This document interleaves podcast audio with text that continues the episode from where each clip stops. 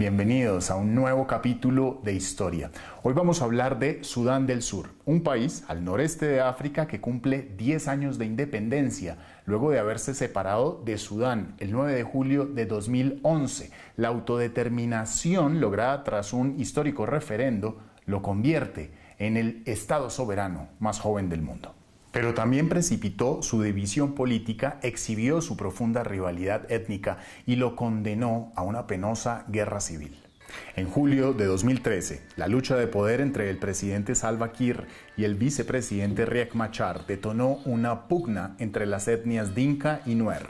Las diferencias interétnicas ardieron en diciembre de ese año con una guerra que se extendió hasta el 2018 el conflicto entre las Fuerzas Armadas leales al presidente Kir y las tropas rebeldes protectoras del ex vicepresidente Machar se propagó por todo el país, dejó decenas de miles de muertos, más de dos millones de desplazados y una hambruna generalizada. La guerra civil que este país tuvo que atravesar en apenas 10 años de independencia se pudo saldar con un acuerdo de paz promovido por la ONU, pero calificadores internacionales dicen que es muy frágil.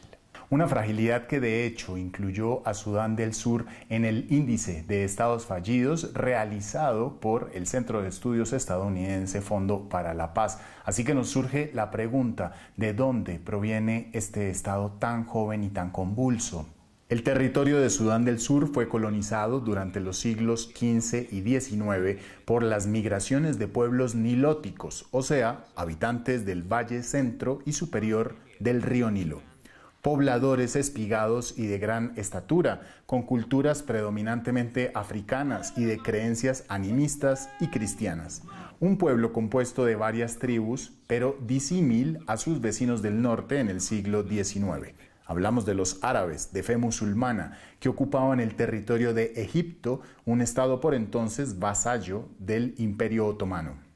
Desde mediados de 1800 el Imperio Otomano comenzó a flaquear en su soberanía y permitió la penetración del Imperio Británico en los territorios de Egipto. Los ingleses hallaron que para 1820 los egipcios habían invadido las tierras al sur del río Nilo, en lo que actualmente se conoce como Sudán y Sudán del Sur. El avance colonizador de los británicos fue prontamente aceptado por los habitantes del actual Sudán, mientras que los sureños del territorio impusieron bastante resistencia. Ante la dicotomía encontrada, los ingleses prefirieron dedicar sus esfuerzos para desarrollar y modernizar las tierras del norte, mientras que en el sur apenas procuraron mantener el orden en una región ya de por sí afectada por el rapto de pobladores esclavizados por los egipcios. Pese a la unidad del territorio, se dividió en dos administraciones. En el norte prevaleció el idioma árabe y en el sur se implementó el inglés.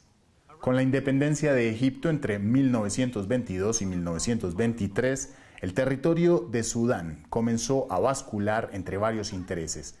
De una parte, los egipcios querían incluirlo en su demarcación. Los británicos, antes que entregárselo a Egipto, pensaron en adherir la parte sur al protectorado de Uganda. Y los propios sudaneses, a su vez, buscaban segregarse como un solo país.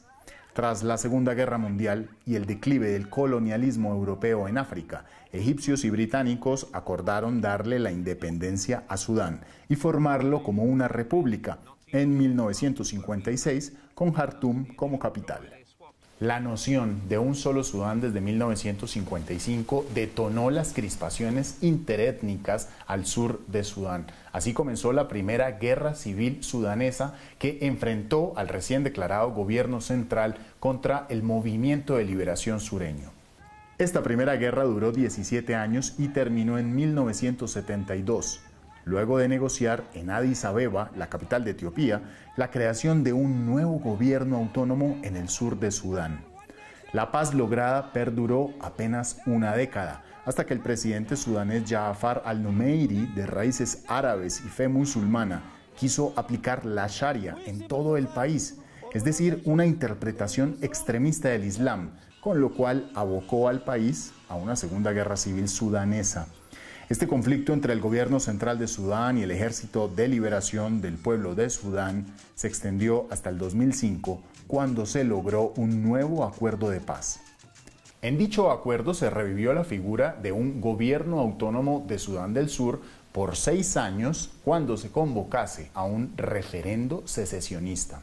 Con un 98,83%, el referendo separatista de 2011 dejó clara la voluntad del pueblo sur sudanés de erigirse como un nuevo país. El gobierno de Jartún aceptó la decisión y se dio la autodeterminación de Yuba. Pero desde entonces, en Sudán del Sur, las cicatrices de la más reciente guerra civil perduran. Los hospitales del país siguen recibiendo heridos por los conflictos tribales y las esperanzas de los jóvenes se diluyen por un ineficiente sistema educativo y un escaso mercado laboral. Además, el país más joven del mundo, después de 10 años de independencia, vive una de las peores hambrunas de la región que afecta a más de 4 millones de habitantes. Organismos internacionales insisten que la paz lograda hace tan solo 3 años es muy frágil y en cualquier momento puede romperse. Así concluimos. Soy Andrés Suárez Jaramillo. Gracias por compartir y comentar estas historias que las encuentran en los programas de france24.com.